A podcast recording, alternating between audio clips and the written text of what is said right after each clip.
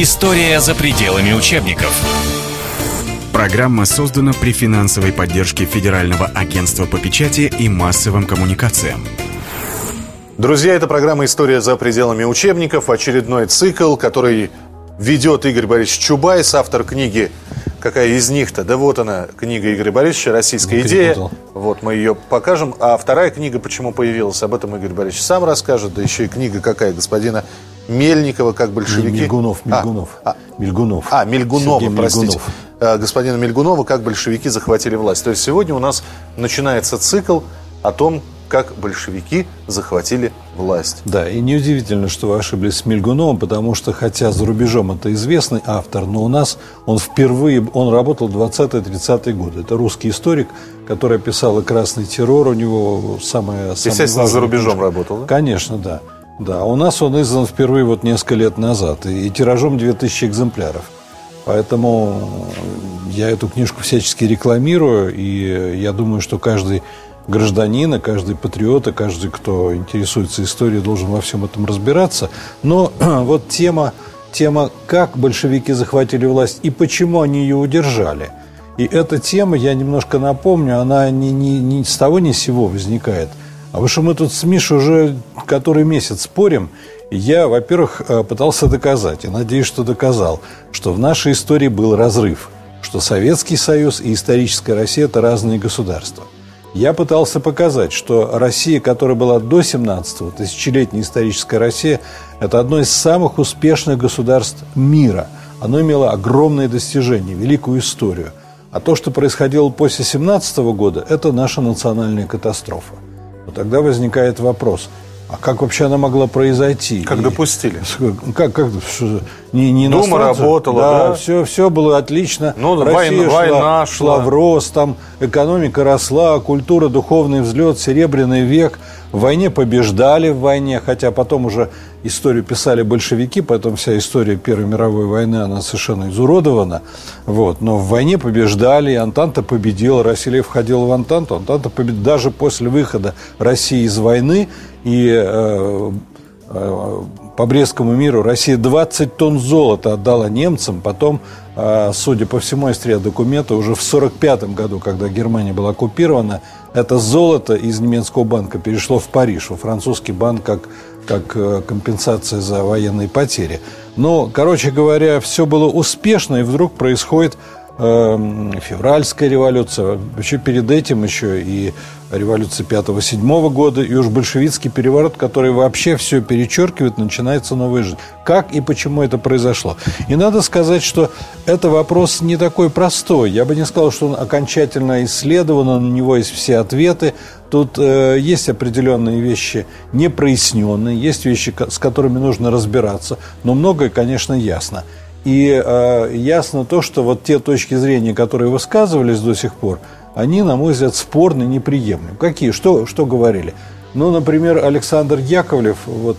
э, Это не наш ведущий Саша Яковлев, это другой да, но, но э, нет, он ведущим он здесь не работал. Это бывший член Политбюро, который был академиком Российской Академии Наук, э, Советской Академии Наук, вот, который был таким перестройщиком видным. Вот он утверждал, что октябрьский период, правда, он в разное время, конечно, разное утверждал, но во время перестройки он говорил о том, что октябрьский период просто случайность. Вот ниоткуда, ни с того ни с сего вдруг раз и случилось. Да, Сидел шел- себе шел, упал, очнулся. да?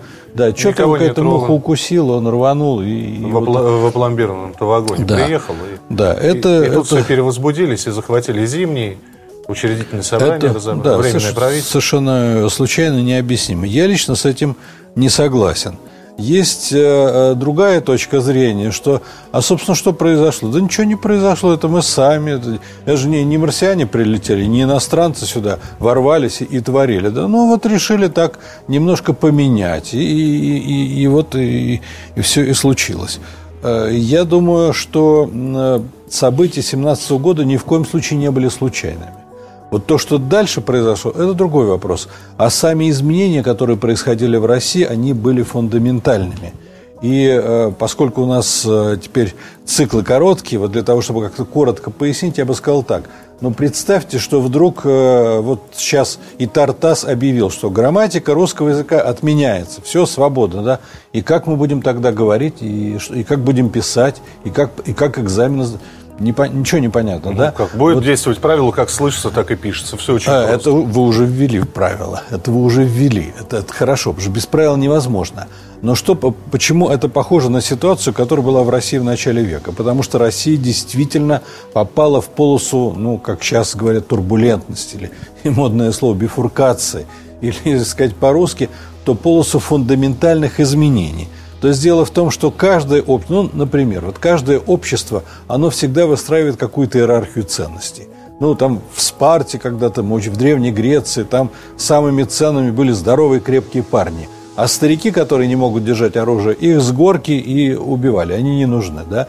Ну, ну это с... такая распространенная легенда, на самом деле, но пусть будет, да. Неважно, да? Вот, но... Э, Выживает сильнейший, да. Да, но э, вот там своя система правил, и она работала какое-то время. Может быть, совсем другая культура, может быть, культура, в которой, не знаю, высшая ценность – это мать, у которой там много детей. Таких, таких все уважают, преподносят им разные льготы и так далее, и так далее, да?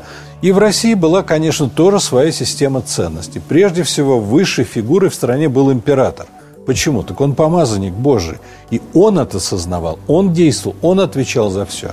И вот конец XIX века – время, когда, э, когда возникает э, секуляризация, когда возникает целый слой людей, которые говорят, да, мы не верим в Бога. А, нет, это не нам, мы не принимаем, мы атеисты. Если вы не принимаете эти правила, значит, все старые правила, вот как отмена грамматики, они все держались на Боге. А Бога, многие говорят, а Бога нет – и все тогда распадается, разрушается. Вслед за э, ролью императора, на которого впервые э, появляются террористы, которые охотятся за императором. А что такое дворянство? Так вся Россия строилась благодаря дворянству. Дворянство – это офицеры. Дворянство – это чиновники, которые служили своей стране.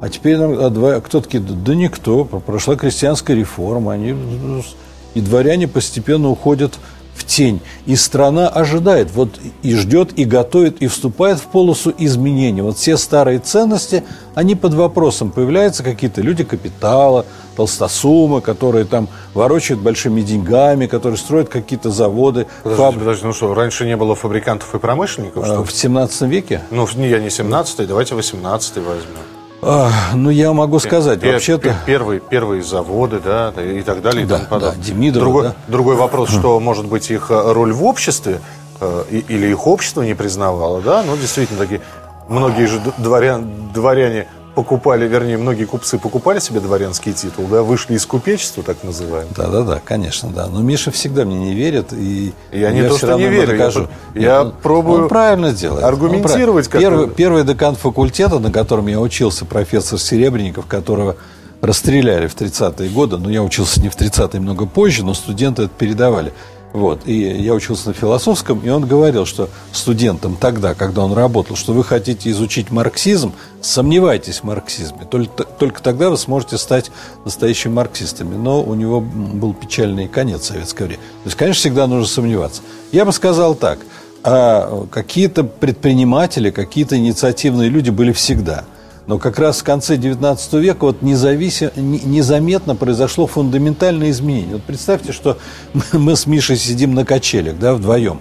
А с другой стороны качели вот стоит пустая бочка, в которой капает, капает, капает по капельке, по капельке вода. Ну, как сидели, так и сидим. Можем неделю сидеть, две недели. Но в конце концов вот как-то получается так, что какая-то капля нас перевешивает, и качели меняют, э, меняют свое положение – и вот этот интерес к материальному, интерес э, к вещизму, как сегодня бы мы сказали, но он был во все времена, но он был ограничен.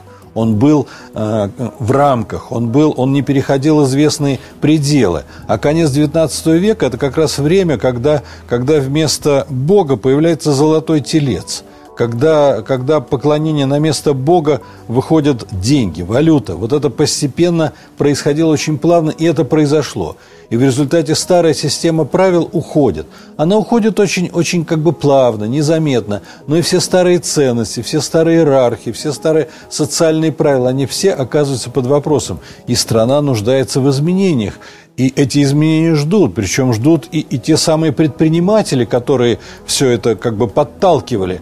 И когда нам иногда рассказывают, что там Сава Морозов поддерживал большевиков, да и, и, и Михельсон, и Рябушинский, и Третьякова, они симпатизировали левым, многие, и даже их поддерживали. Удивительно не то, что они поддерживали большевиков. Удивительно, что большевики, они подсылали к ним крупным предпринимателям любовниц, которые потом их убивали. Это все описано, что, что вытворялось. Удивительно то, что потом произошло э, э, с большевиками, которые сначала пользовались этими средствами, а потом расправились с теми, кто их выкормил и поддерживал. Но э, еще раз, вот простой вывод, который я хочу сделать. Россия действительно нуждалась в изменениях. И э, опять-таки я еще такой короткий образ предложу. Вот э, сейчас в Большом театре, который отреставрирован, великолепный, сказочный театр, и там идет на э, опера Чайковского «Чародейка». Вот э, в этой опере, прекрасная опера, классика, там есть такой фрагмент, когда главная героиня, чародейка, она просит воды, ждет воду, а ей дают яд, и она умирает. И вот когда нам говорят, вы сами виноваты, вы, вы же все это... Мы-то ждали одно. Россия ждала одних изменений – а получил это совершенно другие, совершенно иное. Но что получила, почему и как это произошло, мы сейчас продолжим, если, если Миша не будет со мной спорить. Продолжим обязательно. Сейчас завершим первую да. часть, но все-таки один вопрос. Да, вот вы говорите, что появилось там общество, которое прослойка общества, которое не верит в Бога, да? Да. Которое которая требует изменений, да, ну можно, да, господа нигилисты, толстовцы и так далее и тому подобное, и прочее, прочее, прочее. Но их, было, но их же было меньшинство все равно. Да, совершенно верно. Их было, их было меньшинство, а, но здесь работают другие. Я могу сказать так, вот, чтобы коротко объяснить. Вот представьте, что э, где-то там в аудитории, в зале, не знаю, сидит 500 человек, да? Ну, помните теракт на Дубровке? Врывается там 10 с автоматами, а в зале тысяча, но безоружная. И человек, который получил это средство давления – а остальных лишил этого средства давления, он оказывается, он располагает колоссальной властью. Я просто к тому, что вспоминая, например, э, первую революцию 905 года, например, кровавое воскресенье январское, да, люди-то шли с чем? С образами с, э, с песнями и шли к кому? К наместнику Бога, да, к царю? Да, конечно. Ну, мы, по-моему, об этом говорили, а может быть и не говорили здесь, я не помню. Но э, история, э, вообще вся русская история была написана уже советскими историками, и она сплошь и рядом искажена и фальсифицирована. Потому что, что касается 9 января и кровавого воскресенья, то э, в толпе, которые или, или среди людей, которые шли э, к Зимнему дворцу, были провокаторы, нанятые на японские деньги. Шла русско-японская война. Японцы очень активно использовали такие, такие методы работы, которые, в общем, мы до конца не осознали. И когда они подходили к Зимнему дворцу, то эти провокаторы начали стрелять в полицию. И когда и полицейских погибло больше – чем э, людей вот в толпе. Как, когда в полицию стреляют, знаете, там особо приказывать не нужно. Они, они начинают реагировать. То есть это было мирное шествие, и оно бы мирно закончилось, если бы не э, подготовленная провокация. С этим ясно. А... Давайте во второй части продолжим разговор. Программа «История за пределами учебников». Игорь Борисович Чубайс, автор книги э, «Российская идея», которую зрители видят, а радиослушатели уже помнят по нашим программам. Мы обязательно вернемся и продолжим рассказ о том, почему же большевики большевикам удалось захватить власть и удержать ее. Программа создана при финансовой поддержке Федерального агентства по печати и массовым коммуникациям. История за пределами учебников.